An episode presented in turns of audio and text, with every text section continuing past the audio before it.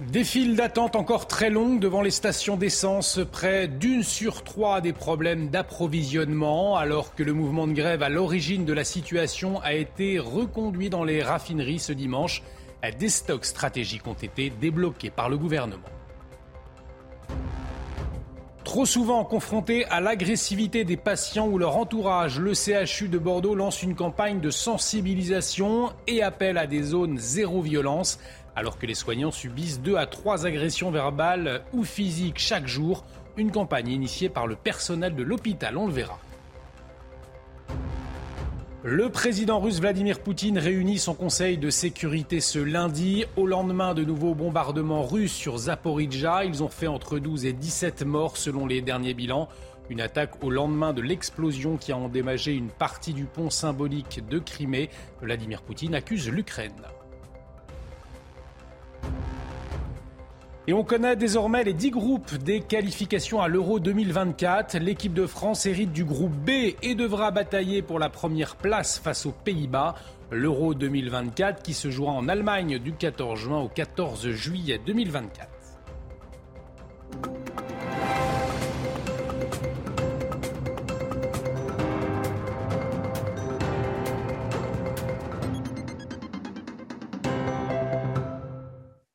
Bienvenue sur CNews et très heureux de vous retrouver pour l'édition de la nuit. À la une de l'actualité, la galère qui se poursuit pour les automobilistes. Il est toujours très compliqué euh, de trouver de l'essence. En cause la grève dans les raffineries. Le mouvement a été reconduit ce dimanche. Les salariés demandent notamment une hausse de salaire. En attendant, les blocages entraînent une baisse des livraisons de carburant avec des ruptures de stock d'essence ou de diesel. Kinson était à Paris ce dimanche après-midi au milieu d'une file d'attente. Regardez. Tout au long de la journée, nous avons euh, vu une file d'attente interminable hein, devant euh, cette station-service. Euh, Près d'une station sur trois est touchée par le manque d'au moins un produit. Et cette station n'y échappe pas. Il n'y a plus d'essence. Il ne reste que du diesel. Et les conducteurs qui ont dû faire demi-tour ont dû attendre une heure, voire deux heures. Et nous avons vu clairement le ras-le-bol, la colère sur leur visage. Car ce lundi, c'est la reprise du travail. Et c'est clairement une semaine de galère qui s'annonce, même pour les plus chanceux qui ont réussi à faire le plein. Certains pensent même à faire du covoiturage. D'autres vont tout simplement prendre les transports en commun, quitte à doubler, voire tripler leur temps euh, de trajet. Je vous propose d'écouter euh, ces quelques réactions recueillies au micro d'Antoine Durand. C'était un peu dur. Après, ça fait que trois jours que je cherche de l'essence. Par contre, euh, j'ai pas voulu faire les 1 heure et demie de queue. Si je prends ma voiture pour aller travailler, ça va être compliqué au niveau des transports, puisque je mets une heure et demie en transport et en voiture c'est 15 minutes. En fait, j'ai dû attendre une heure la dernière fois pour pouvoir faire le plein. Et quand je suis arrivé devant, ben, il n'y avait plus rien. Bah, ça dépend. Moi, j'avais fait le plein, donc après, euh, j'attends d'être vide pour refaire le plein. En fait, je trouve que le comportement de venir chercher 5 ou 6 litres de, de ou 10 litres d'essence, c'est un peu affolant, quoi. Et Agnès Pannier-Runacher, la ministre de la Transition énergétique, a publié ce dimanche après-midi les chiffres concernant cette pénurie. 29,7% des stations-service connaissent des difficultés contre 21% ce samedi. Les deux régions les plus touchées sont les Hauts-de-France et l'Île-de-France.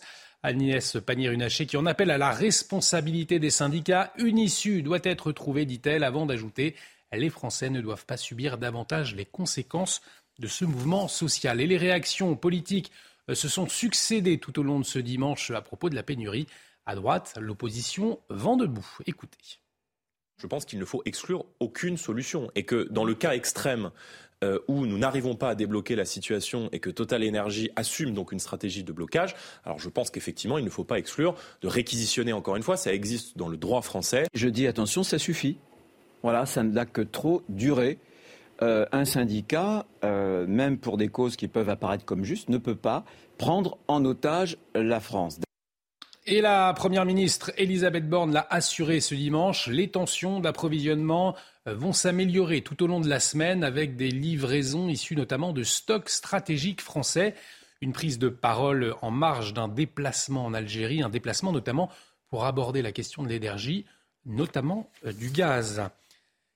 Et avec la crise de l'énergie, justement, eh bien, les factures des boulangers, elles explosent. C'est le cas des boulangeries de plus de 10 salariés qui ne bénéficient pas du bouclier énergétique. Beaucoup d'entre elles envisagent de répercuter cette hausse des tarifs sur des produits phares. Voyez ce reportage de Vincent Burga et de Michael Dos Santos. Dans les prochaines semaines, cette baguette pourrait coûter 50 centimes de plus. Principale raison, l'explosion des tarifs de l'électricité. Mardi dernier, l'annonce de, mon courtier en énergie, c'était x5. Donc de 2000 euros par mois, je vais passer à 10 000 par mois. Une hausse qui pourrait avoir de lourdes conséquences. Trois mois, on baisse le rideau, ou alors on ne payera plus on sera coupé. On sera coupé parce qu'on ne pourra pas. C'est juste pas possible. Ou alors il faudra licencier euh, la moitié de l'effectif et faire euh, que, que euh, du pain, enfin que recentrer, recentrer, recentrer. À cela s'ajoute la hausse des coûts des matières premières. Crème, œufs, farine, beurre, les tarifs grimpent de manière vertigineuse. Le beurre, il a pris là, en un an et demi, il a pris 140%. Il y a des fois, on est obligé de s'approvisionner en Hollande ou aux Pays-Bas parce que le beurre est moins cher qu'un que beurre qui est fabriqué à deux heures d'ici en Normandie. Pour survivre, cette boulangerie envisage une hausse globale de 30 à 40% de ses prix, des augmentations qui divisent les clients. Je pense que je, prendrai euh, moins de pain. Au lieu de prendre deux baguettes comme je fais habituellement, je pense que j'en prendrai qu'une. On va rogner sur autre chose. Euh, mais bon, l'alimentaire reste l'alimentaire. Ces derniers mois, certains produits comme les grands pains ne sont plus fabriqués. Une manière supplémentaire de réduire la consommation d'énergie. La page politique à présent avec Édouard Philippe qui appelle le gouvernement à bouger beaucoup plus sur les retraites avec un report de l'âge à 65 voire 67 ans. Dans les colonnes du Parisien, l'ancien Premier ministre plaide également pour un quota d'immigration en fonction des besoins du pays. Voyez les précisions d'Augustin Donadieu. Instaurer un quota d'immigration, cette idée n'est pas nouvelle. En 2019 déjà, Édouard Philippe, alors Premier ministre, s'était dit ouvert au quota, mais pas à l'immigration zéro. Dans une interview donnée à nos confrères du Parisien, l'ancien locataire de Matignon détaille sa proposition un débat au Parlement pour dire cette année on prend beaucoup de médecins ou on prend beaucoup de soudeurs. Ce ne serait pas scandaleux ni médiocre, ça me paraît même assez légitime. Cette idée ne fait pas l'unanimité parmi les observateurs. Les frontières, je répète, sont ouvertes. C'est l'immigré qui fait la politique immigration. C'est ça qu'on doit changer. Et c'est pas en autorisant des permis de travail qui ont toujours existé, qui existeront toujours, qu'on va régler ce problème. Donc il tape à côté de la cible. Outre-Atlantique, au Canada, les seuils et les quotas instaurés ne concernent pas les autorisations temporaires de travail, mais bien la volonté au cas par cas des migrants désireux de s'installer sur une longue durée dans le pays. Le premier critère, c'est pas d'être un soudeur quand on manque de soudeurs, c'est d'aimer la France et d'avoir envie d'y vivre et d'avoir envie d'y construire son avenir. Et ça, c'est aujourd'hui tout à fait oublié par cette droite qui ne voit les choses que sous l'angle économique. Le grand débat qui se tiendra devant le Sénat et l'Assemblée nationale devrait commencer dans les prochaines semaines. L'exécutif précise qu'il sera précédé d'une concertation avec tous les partis, les partenaires sociaux, les associations et les représentants de la société civile. Et on en vient à ce projet qui sème la discorde à Saint-Lys, près de Toulouse. Depuis 18 mois, l'État et la mairie euh, discutent pour l'installation d'un centre d'accueil pour les réfugiés. Mais l'équipe municipale n'est pas satisfaite et parle d'un projet imposé. Euh, pour éviter les récupérations politiques, le maire de Saint-Lys tient à clarifier sa position. Il assure qu'il n'est pas question de s'opposer à l'accueil des migrants. Voyez ce reportage signé Jean-Luc Thomas. Cette EHPAD sera en 2023 un CEPAR, un centre pour les sans-papiers étrangers qui acceptent un retour vers leur pays d'origine. Annoncé par l'État en 2021, cette création entraîne des controverses. Je crois qu'on n'a pas été concerté, ça c'est sûr et certain. moi je l'ai appris du jour au lendemain euh, dans les journaux. Euh. Comment une maison de retraite s'en va et pof, on vous balance un truc dessus On comprend qu'il faut quand même tendre la main, les aider, mais ça fait un petit peu peur. On doit les accueillir, ces gens-là il faut bien qu'ils se mettent quelque part à l'abri. Hein. Beaucoup de questions restent en suspens pour les habitants. Il y aurait dû avoir une concertation dès le début. On connaît les inquiétudes que ça va générer chez nos populations. On n'a pas les réponses à apporter puisque ce n'est pas de notre compétence. D'où euh, cette réunion publique très importante le 17 où on va venir où la préfecture, avec le groupe Adoma et l'OFI, vont venir apporter des réponses en direct aux Saint-Lisiens et Saint-Lisiennes sur quelque chose qui est de leur compétence. Un point d'achoppement existe entre l'État et la commune sur le nombre de personnes accueillies. Nous étions initialement sur 160 places sur ce projet, que donc euh, Adoma euh, a décidé de descendre à 30 familles à peu près au lieu de 40, ce qui correspond à 120 places. En France, 5000 étrangers en situation irrégulière ont bénéficié en 2021 d'un retour volontaire. Deux à trois agressions verbales ou physiques chaque jour, c'est ce que subissent les personnels soignants du CHU de Bordeaux. Des patients qui ne veulent plus attendre pour être soignés, des soins qui sont très mal perçus, des situations qui s'enveniment parfois dès l'accueil. Alors pour lutter contre ces agressions, une grande campagne d'affichage contre les violences vient d'être lancée à l'hôpital. Reportage Jérôme Rampenou, Antoine Estève. Aux urgences pédiatriques, les agressions sont le plus souvent verbales. Des parents estiment attendre trop longtemps et les conversations s'enveniment. Parfois, des menaces sont proférées pendant les soins. Il y a eu une professionnelle comme ça qui s'est retrouvée à devoir faire une prise de sang à un enfant et le papa a dit à l'enfant T'inquiète pas, si elle te fait mal, je lui fais mal. Et là, la professionnelle s'est retrouvée euh, euh, un peu en difficulté à dire bah oui, alors faut pas que je fasse mal à l'enfant, mais en même temps, je vais faire une piqûre, donc c'est pas agréable, euh, et, et à stresser elle-même. Ici, tous les soignants affirment avoir connu une agression. Les affiches contre les violences viennent d'être posées dans la salle d'attente.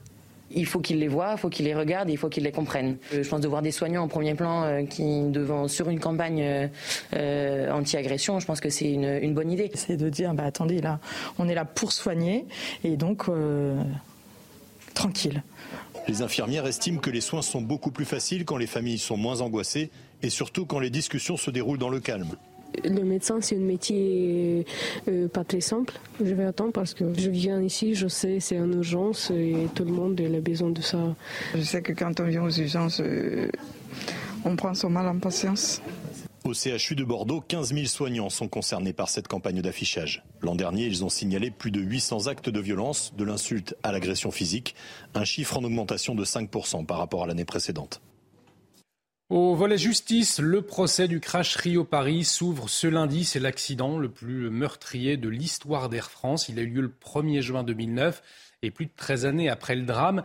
Les familles des 228 victimes de l'accident attendent que la justice identifie le ou les responsables de cet accident. Airbus et Air France sont poursuivis pour homicide involontaire. L'actualité internationale avec la guerre en Ukraine, le président russe Vladimir Poutine réunira son conseil de sécurité ce lundi au lendemain de nouveaux bombardements russes sur Zaporizhia. Ils ont fait entre 12 et 17 morts selon les derniers bilans. Ils surviennent trois jours après de précédentes frappes qui avaient fait 17 morts dans cette ville du sud de l'Ukraine. Les précisions de Viviane Hervier. Les missiles ont frappé en pleine nuit, éventrant cet immeuble de 10 étages situé à la périphérie de la ville de Zaporizhia.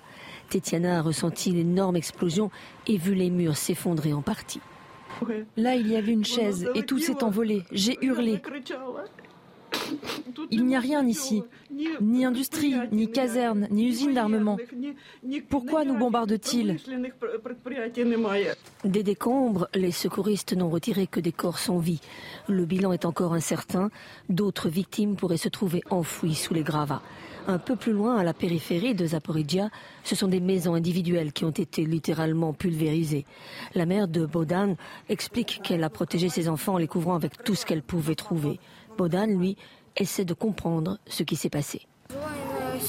Les Russes, ils appellent ça une opération spéciale. Je ne pense pas que ce soit une opération spéciale. Je ne sais pas comment appeler ça, mais ce n'est certainement pas une opération spéciale. Dans un message, Volodymyr Zelensky a qualifié cette attaque de mal absolu, ajoutant depuis celui qui a donné cet ordre jusqu'à celui qui l'a exécuté, tous ont une responsabilité. Zaporizhia se trouve à quelques kilomètres de la centrale nucléaire du même nom, qui est au cœur d'un bras de fer entre Ukrainiens et Russes. Jeudi dernier, déjà, une attaque sur la ville avait fait 17 morts. Et puis ce samedi, c'est le pont de Crimée qui a été touché par une explosion, une infrastructure symbolique construite pour relier la Russie à la région d'Ukraine annexée en 2014.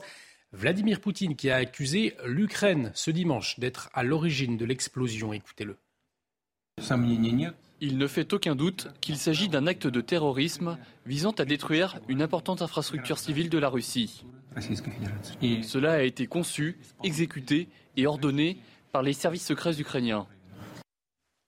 Une manifestation en soutien aux femmes iraniennes à Paris ce dimanche depuis plus de trois semaines. Les femmes iraniennes manifestent contre le pouvoir en place après le décès de Masha Amini, 22 ans. Trois jours après avoir été arrêtée par la police pour port de vêtements inappropriés. Depuis la mort de cette étudiante, eh bien des centaines de femmes et d'hommes iraniens descendent tous les jours dans la rue pour manifester contre les autorités. un mouvement d'émancipation qui reçoit des soutiens du monde entier, comme à Paris. Ce dimanche, Arthur Moriot était sur place.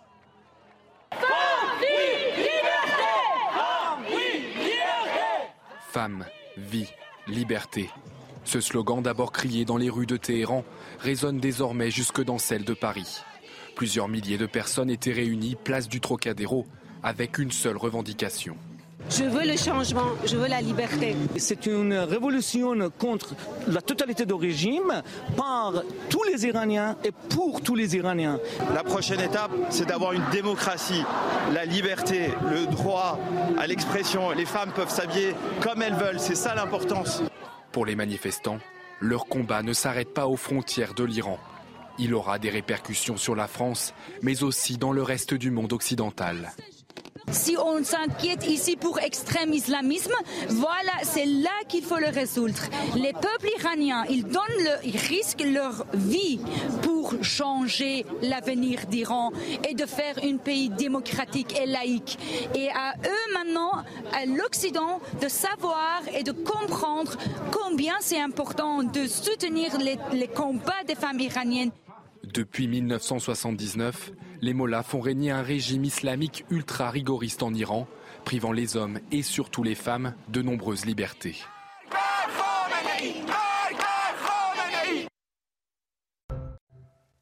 Et on démarre ce journal des sports avec du football et le tirage au sort des qualifications de l'Euro 2024. Il a eu lieu ce dimanche à Francfort pour répartir les 53 pays participants. L'équipe de France hérite du groupe B et devra batailler pour la première place face aux Pays-Bas. Les deux derniers finalistes, l'Angleterre et l'Italie, se retrouveront, eux, dans le groupe C. La phase de qualification débutera le 23 mars prochain. Les équipes qualifiées se donneront donc rendez-vous en Allemagne du 14 juin au 14 juillet 2024 pour tenter de succéder à l'Italie.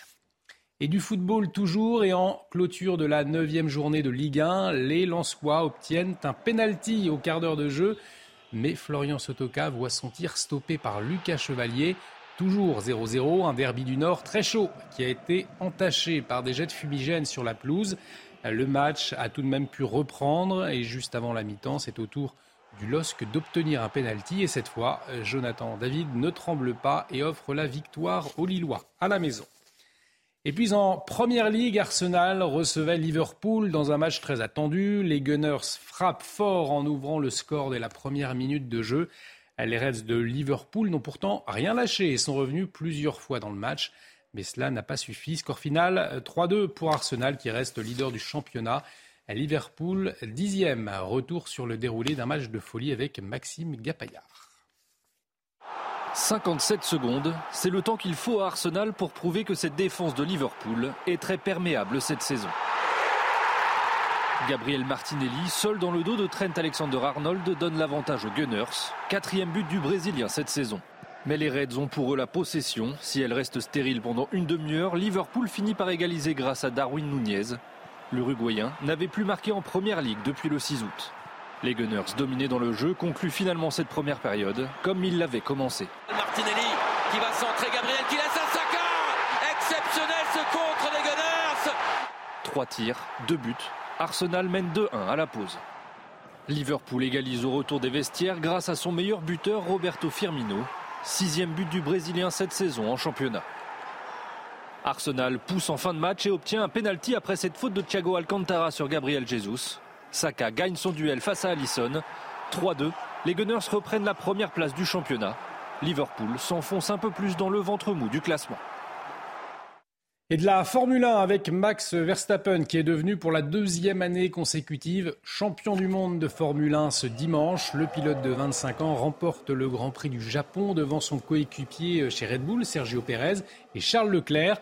Une victoire dans des conditions assez particulières, puisqu'une interruption pendant près de deux heures à cause de la pluie et un coup de théâtre en fin de course ont fait la différence. Les précisions avec Thomas Zinski.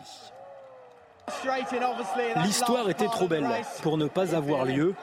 Pourtant, une semaine après son pire départ de la saison, le poleman résiste d'entrée à Charles Leclerc sur l'extérieur.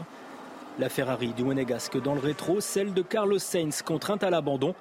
La voie est libre, mais détrempée. Après trois tours, la course est interrompue.